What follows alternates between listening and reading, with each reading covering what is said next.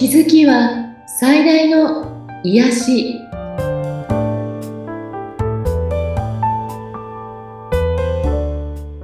皆さんこんにちは。アトラクションカウンセラーの広田ゆかりです。アシスタントの菅千奈美です。ゆかりさんよろしくお願いいたします。よろしくお願いします。さあ今回なんですがどのようなお話ですか？はい今回はゴールデンウィークの過ごし方のおすすめですね。おー、いいですね。今回ね、連休、まあまあ長いですよね。そうなんですよね。長い方は結構。だから、まあ、コロナも明けて旅行に行かれる方もたくさんいらっしゃると思うし、はい、うんね、友達と会ったり、スポーツをしたり、お花見とかいろんなことがあると思うんですけれども、まあ、その何日もあるお休みの中で、えー、一日これをやってみてはどうかなというおすすめがあるんですね。はい。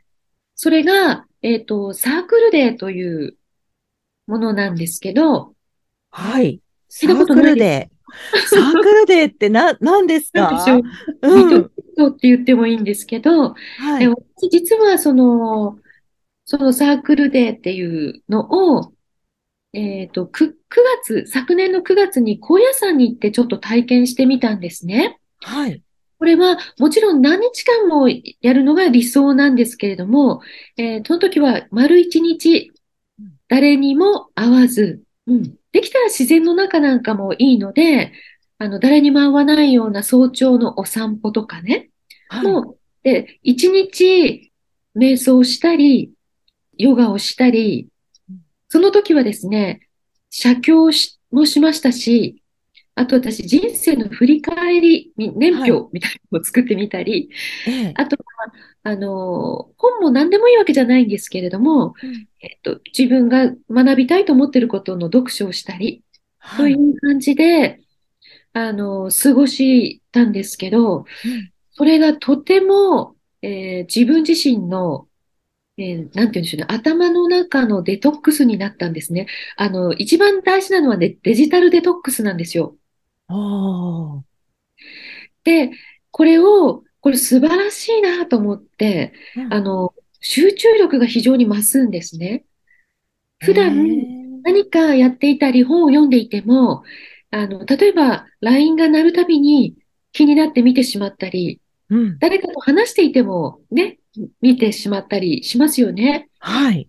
で、家にいたら、音楽を聴いたり、テレビを見たり、うん、えー、自分の頭の中とか自分自身とゆっくり対話するみたいなことって、はい、案外日々の忙しさに追われてるとできないんですね。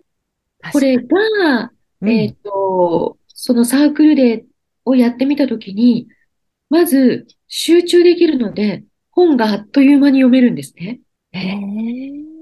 で、すごく内容も入ってくる。あの、気を取られないから。はい。うん。そして、誰にも会わないので、もう一日しっかり自分と向き合えるという時間で、うん、これは人生の中ですっごく大事な時間だなというふうに感じたんです。で、うん、結構ね、有名どころの、なんて言うんでしょうね、世界でも有名な、こう、ビル・ゲイツとか、スティーブ・ジョブズとかいろんな方たちが、そういう、はい、あの、一週間なり一ヶ月なり山にこもって、ね、そういう時にひらめきとかいろんなものを得てくるっていうようなお話も、皆さんもしかしたら聞いたことあるかもわからないんですけど、はい、それ、一般的には皆さん難しいですよね。うん、うん、で、ご家族いると、丸一日も少し難しいと思うんですね。そうですね。なかなか難しいですね。うん。うん、なので、もし一人暮らしの方、または一人で出かけられる方は、うん、あの、例えばどっか自然のあるとことかゆっくりできるとこに行って一人で過ごすっていうのもありだし、自宅で静かなそういう時間を過ごす。えっ、ー、と、デジタルデトックスをして、そして、あの、音楽とかも一切聴かない方がいいんですよね。はい。そして、誰とも会わない方がいいっていうのは、誰かと喋ったり挨拶したりするのも気を取られるので、うん、本当に誰とも会わない方がいいの。はで、えっと、そうすると自分の内側とかなりこう向き合ったり、まあ、えっと、瞑想という形を取らなくてもかなり瞑想に近い状況になったり、うん。頭がすごく整理されたりして、えっと、皆さんの今の状況をちょっと突破するね、ひらめきがあったり、うん。えっと、問題解決の糸口があってひらめいたりとか、いろんなことがあるんじゃないかなと思うんですね。うん。で、ご家族いてそんな時間を取れないよという方も、例えば2、3時間でもいいから、一人の時間を取って、これもう何度もいいんですけど、デジタルデトックス。電源を落として、もう自分に集中する時間を取ってみるっていうのが、あの、一回やってみると、かなりこれって定期的に必要だな、みたいな感じになるんじゃないかなと思うんですね。うんあの、私とかも家にいるとうん、なんか音楽かけたり、あの、見てないけどテレビをちょっとかけてたりしちゃうはい。あります。ですよね。これうん。が、もちろん音楽聴いてリラックスするとかも、テレビも見て集中するも全然いいんだけど、はいでも何にもない、本当にシーンとした時間っていうのが、これ、またちょっと自分との新しい発見につながる時間帯なんですよ。なかなかこう、日々の生活の中で、それほどシーンとした時間って、確かに言われてみると、ないですからね。ないでしょ？うん。ないですうんね。うん。だから、意識して、はい。このお仕事をしてる時にはなかなかできないけれども、うん。ゴールデンウィークの中で友達と会っては、あと楽しい時間や家族で楽しむ時間ももちろん取ったらいいんですけど、うんでも、えっと、一人の時間を楽しむ。はい。でね、その日は、あの、お食事も軽い方がいいんですね。ああ、お肉とか食べない方がいい感じの。重たいものじゃないですね。うんなんなら半日断食したらいいぐらいの感じじゃないかなと思います。うん。でもあんまりね、いろいろやろうとしすぎると、ちょっとこうハードル高くなっちゃうので、うん、うん、うん。本当にほんの3時間とか、えっと、はい。早起きして誰にも邪魔されない時間でもいいし、なんかうん。そういう自分を知る時間とか、うん。深くこう瞑想する時間でもいいし、そういう、なんていうの、一日そういう時間を自分にプレゼントするっていうか、これはなかなか貴重な時間になると思いますね。いいですね。え、例えば、どこか自然のあるところに出かけようってなった時にうん、なんか人いるじゃないですか。そうなのよね。そうなの。それ、難しいなと思いつつ、うんね、だから早朝とか、そういう時がいいのかな。うんそうですね。うんなんかあの、ソロキャンプとかって今流行ってるでしょ？流行ってますね。それは意外に、あの、そういう時間帯なのかなと思います。ああ、言われてみるとそうかもしれないですね。うん。一人で、なんかこう、旗で見るとね、一人で楽しくないとかこう、ね、思っちゃうけども、はい。一人で自然を見て、夜空を見たり、一人で食事して、シーンとしたその時間を楽しむっていう、ある意味とても素晴らしいサークルデーなのかなとも思うんですね。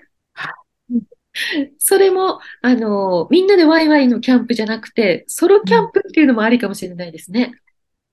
良さそうですね。一人温泉とか？ねえ。なんか一人でなんか素敵、ね、ちょっとこう、気に入ってるところで、うん。一日こう一人で過ごしてみるというようなのもいいかもわからないですね。はい。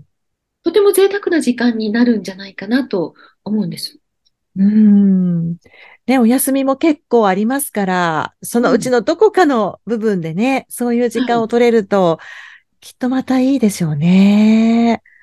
なんか、そういう一日をこう設定しておかないと、はい。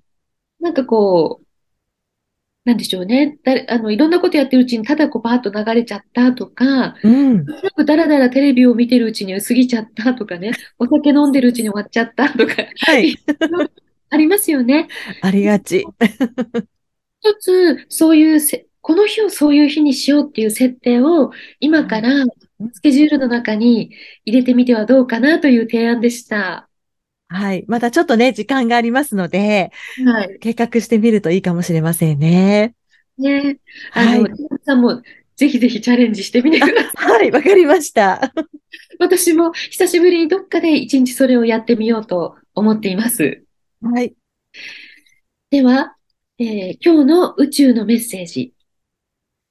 あなたはここ、今の人生にいて、あちら、これは夢見ている人生へ行きたいと思っています。その両方の世界は、この物質世界にあるので、ここからあちらに行くためには、物質世界で何か操作が必要だと思うでしょう。それこそ究極の幻想なのです。物質世界は内なる世界。つまり、思考の世界の蜃気楼や繁栄に過ぎません。ですから、ここからあちらへ行くためには、あなたの内側を変えなければならないのです。これこそ、あなたがいつも知っていなければならない大切な考え方です。あなたの友、宇宙より、番組を聞いて、ゆかりさんのセッションを受けてみたいですとか、ご感想、ご質問などがありましたら、番組説明欄にゆかりさんの LINE 公式アカウントの URL を記載しておりますので、そちらからお問い合わせをお願いいたします。今日も聞いてくださってありがとうございました。ありがとうございました。